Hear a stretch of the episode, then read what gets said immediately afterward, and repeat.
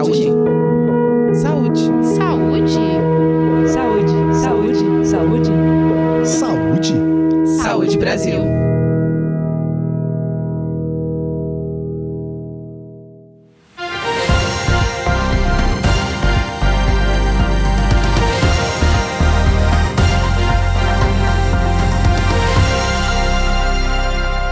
A todo momento a gente é bombardeado por notícias sobre coronavírus na TV, nas rádios, nos sites, nas redes sociais, nas conversas com os familiares, com os amigos. Realmente não se fala de outro assunto. Mas como lidar com essa enxurrada de informações?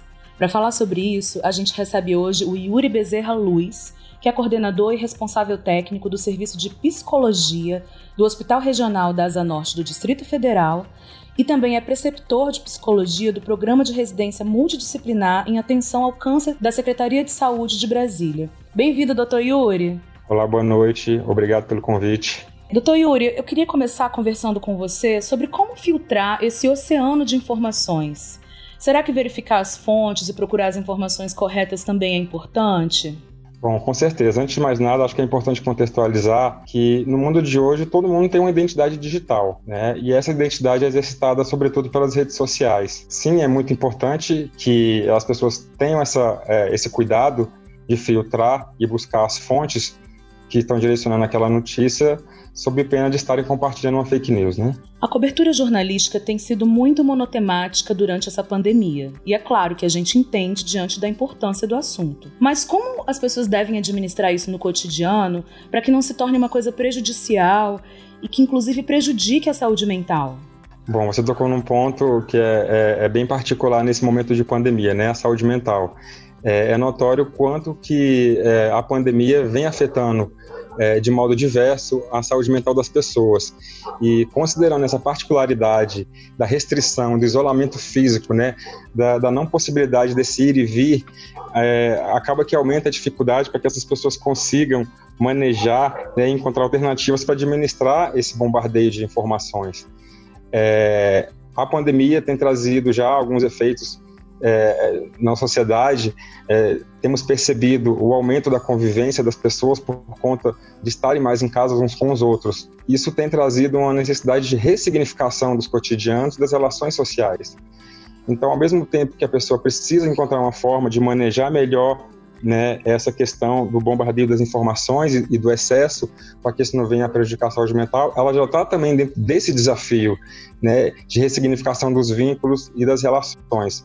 Então, eu acho que a importância né, da, da, da, pergunta anterior, da importância de buscar as fontes, né, e está diretamente ligado às possibilidades que as pessoas têm de, de manejar né, essa informação para que isso não venha a causar um impacto negativo.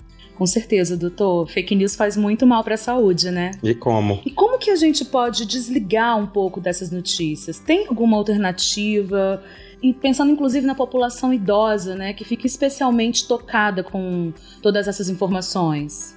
Bom, é, algumas pesquisas mostram, né, pesquisas de amplo conhecimento na sociedade, que a maior parte das divulgações das notícias hoje são por meio das redes sociais. É, como eu disse anteriormente, a sociedade vive, uma vida digital no qual as representações são postas pelas próprias redes sociais. Então, se desligar das redes sociais é um desafio quase que impossível para muita gente. Né? Existem algumas pessoas que não têm redes sociais e, e, eu acho que de alguma forma elas acabam estando blindadas dessa quantidade de informações, tanto verídicas quanto inverídicas, né? Que ah, eu acho que não é, não é só o fluxo de fake news que acaba trazendo dificuldade nessa assimilação. Né? Eu tenho, eu gostaria de fazer um contraponto que fala muito da, nessa, da nossa condição de profissional da saúde, entre outros que estão tendo que trabalhar, e em relação à grande quantidade de informações técnicas mesmo e fidedignas. Né? Então, o volume de informações, que não só pelas fake news, tem sido muito alto. Então, isso acaba trazendo um impacto na, na forma como a gente se relaciona com essa quantidade de informações também. Né? Então, é, isso eu queria gostaria de fazer essa, esse, esse acréscimo na resposta, porque não é só a fake news. É, Para não perder o fio da meada em relação aos idosos, como preservar os idosos dessas questões. É, algumas pesquisas mostram como que a solidão é um, um, um preditor de, de, transtornos mentais, especialmente os depressivos na população idosa. e não só transtornos mentais, mas como também pode trazer agravos no quadro cognitivo, no quadro de demência, hipertensão, é, entre outros.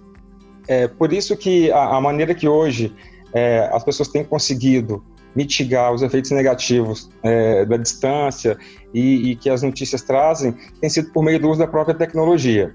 Né? Então, acho que o meio das, das pessoas se relacionarem hoje sobretudo dentro da pandemia, tem sido pelas, pelas redes sociais e, pela e pelo uso da tecnologia. Então, há como se verificar a veracidade das notícias por meio da tecnologia, há como diminuir as distâncias né, e tentar trabalhar os afetos por meio da tecnologia. Né? Então, hoje, eu acho que é, é dentro desse mesmo meio que, por um lado, promove a desinformação né, e causa tanto mal-estar, que as pessoas têm conseguido também né, manejar né, e lidar com os efeitos negativos da, tanto da, da, pandemia quanto das, do fluxo de informações inverídicas e verídicas. Então, ou seja, na condição de idoso, jovem, médico, é muito importante fazer esse filtro, né, doutor? Com certeza. Doutor Yuri, e quando esse excesso de informação começa a disparar aqueles sintomas de medo, de ansiedade, o que, que a gente deve fazer? O que, que a pessoa pode procurar? A quem ela deve recorrer?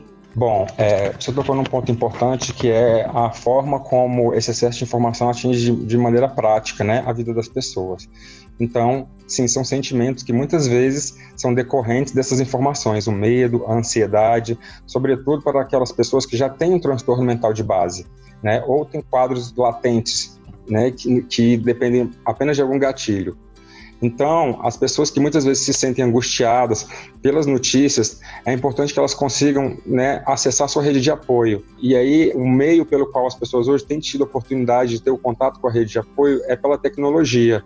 Você fez uma menção dos idosos que muitos deles não conseguem ter um domínio básico do uso da tecnologia e muitas vezes ficam à mercê é, de alguém ter que ajudá-los.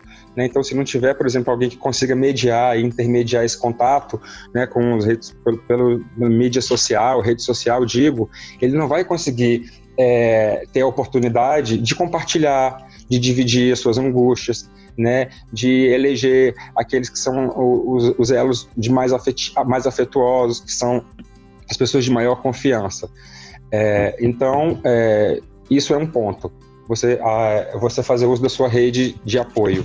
É, quando a rede de apoio já não é suficiente, ou para aquelas pessoas que são mais solitárias mesmo, que estão distantes dos seus parentes ou que não têm condições de ter acesso, é importante ela tentar verificar os recursos disponíveis na saúde no município que ela reside. Então a gente tem um serviço que é nacional, que eu acho importante de ser mencionado, que é o CVV, né, que é o 188, um número gratuito, e ele é um serviço voltado essencialmente para a escuta, a escuta terapêutica. Às vezes também pode ser um recurso para aquelas pessoas que já não conseguem se sentir à vontade de acessar a rede de apoio familiar, ou a que não possui a rede de apoio familiar, ou a que não tem é, o meio da tecnologia para poder estar tá fazendo esse contato. Então é importante que as pessoas tenham essa percepção do autocuidado, que elas se percebam, que se elas percebam que esses sentimentos já estão começando a ficar exacerbados, já começam a afetar a sua qualidade de vida, vida que já está afetada, né, de uma certa forma, tudo que nós estamos passando, que ela busque esse suporte, que ela busque essa ajuda. Realmente, doutor Yuri, é, o CVV é uma ótima lembrança, porque é um serviço gratuito, acessível e que pode fazer toda a diferença nesse momento. Para a gente já caminhar aqui para o final, é, você contraiu o coronavírus e felizmente está curado. Será que você pode compartilhar como foi a experiência de acompanhar o noticiário nesse estado? Sim, posso. Para quem me conhece, para as pessoas que são mais próximas a mim, elas sabem que eu não tenho redes sociais. Então, nesse aspecto, é, eu acabei enfim, me sentindo menos oprimido pela avalanche de informações, porque eu não faço essa, esse uso. É, um outro ponto é que, por ser profissional da saúde e estar diretamente envolvido na atuação ao combate da Covid, a gente tem procurado se nortear pelos manuais técnicos, pelas notas técnicas, pelos diversos manuais, pelos guias que orientam é, tanto a parte da psicologia específica como os profissionais da saúde de um modo geral. Então, é claro que isso não, não basta, a gente acaba também é, tendo nossos conflitos existenciais, nossas incertezas, né? Eu procurei fazer uso do, do, da minha rede de apoio, né? Eu tive um amplo suporte da minha família, graças a Deus, de amigos. Eu precisei ficar isolado alguns dias fora da minha residência, porque eu tenho filhos pequenos, e foi muito difícil esse, essa parte né, da distância física mesmo, ainda que a gente fizesse o uso da tecnologia para poder ver, e eu acho que pude experimentar um pouquinho da dificuldade que muitas pessoas estão vivendo hoje nos hospitais, né, porque elas realmente estão bastante isoladas. Mas eu acho que, enfim, a maneira como isso se apresentou na minha vida e como eu tive muito apoio foi vivido da melhor maneira possível, se é que a gente pode falar dessa forma, né? Essa sua fala tem tudo a ver com uma novidade criada pelo Ministério da Saúde em parceria com a Organização Pan-Americana de Saúde. É, essas organizações lançaram uma campanha que tem o objetivo de amenizar os efeitos negativos da pandemia do Covid-19 na saúde mental dos brasileiros. São vídeos voltados para profissionais de saúde, como você, para os familiares, para cuidadores de pessoas idosas, para a própria população idosa e para os pais e cuidadores de crianças. Quem está ouvindo o podcast, se você quiser conhecer esse material, é só procurar o canal do Ministério da Saúde. Então a gente está chegando ao final. Muito obrigada, Dr. Yuri Bezerra Luiz, que é coordenador e responsável técnico do Serviço de Psicologia do Hospital Regional da Zanorte do Distrito Federal e também é preceptor de Psicologia do Programa de Residência Multidisciplinar em Atenção ao Câncer da Secretaria de Saúde de Brasília. Você tem algum recado final para os nossos ouvintes? Bom, eu acho que o momento que nós estamos vivendo é um momento que tem balançado o mundo, né? Tem feito é, muitas relações se ressignificarem, não só relações pessoais, mas relações de consumo, relações de toda ordem. Eu acho que a importância de, do que está acontecendo é que isso não passe batido, né? É, sobre a, a importância que existe no autocuidado, de um modo geral, com ou sem pandemia, né, na importância de que a gente tenha consciência da nossa finitude, que a gente não vai viver para sempre, é, e que a gente tem que realmente é, tentar refletir dentro dessa perspectiva de, de tentar fazer o melhor a cada dia. É, eu agradeço o espaço, né, e, e acho importante esse tema estar tá sendo tratado com a importância que, que realmente merece. Muito obrigada, doutor. E você que nos ouve, lembre-se: a saúde mental é tão importante quanto a saúde física. A gente se vê no próximo episódio do podcast do Saúde Brasil. E você também pode conferir outros episódios e saber mais sobre alimentação saudável, equilíbrio do peso, atividade física e como parar de fumar em saudebrasil.saude.gov.br.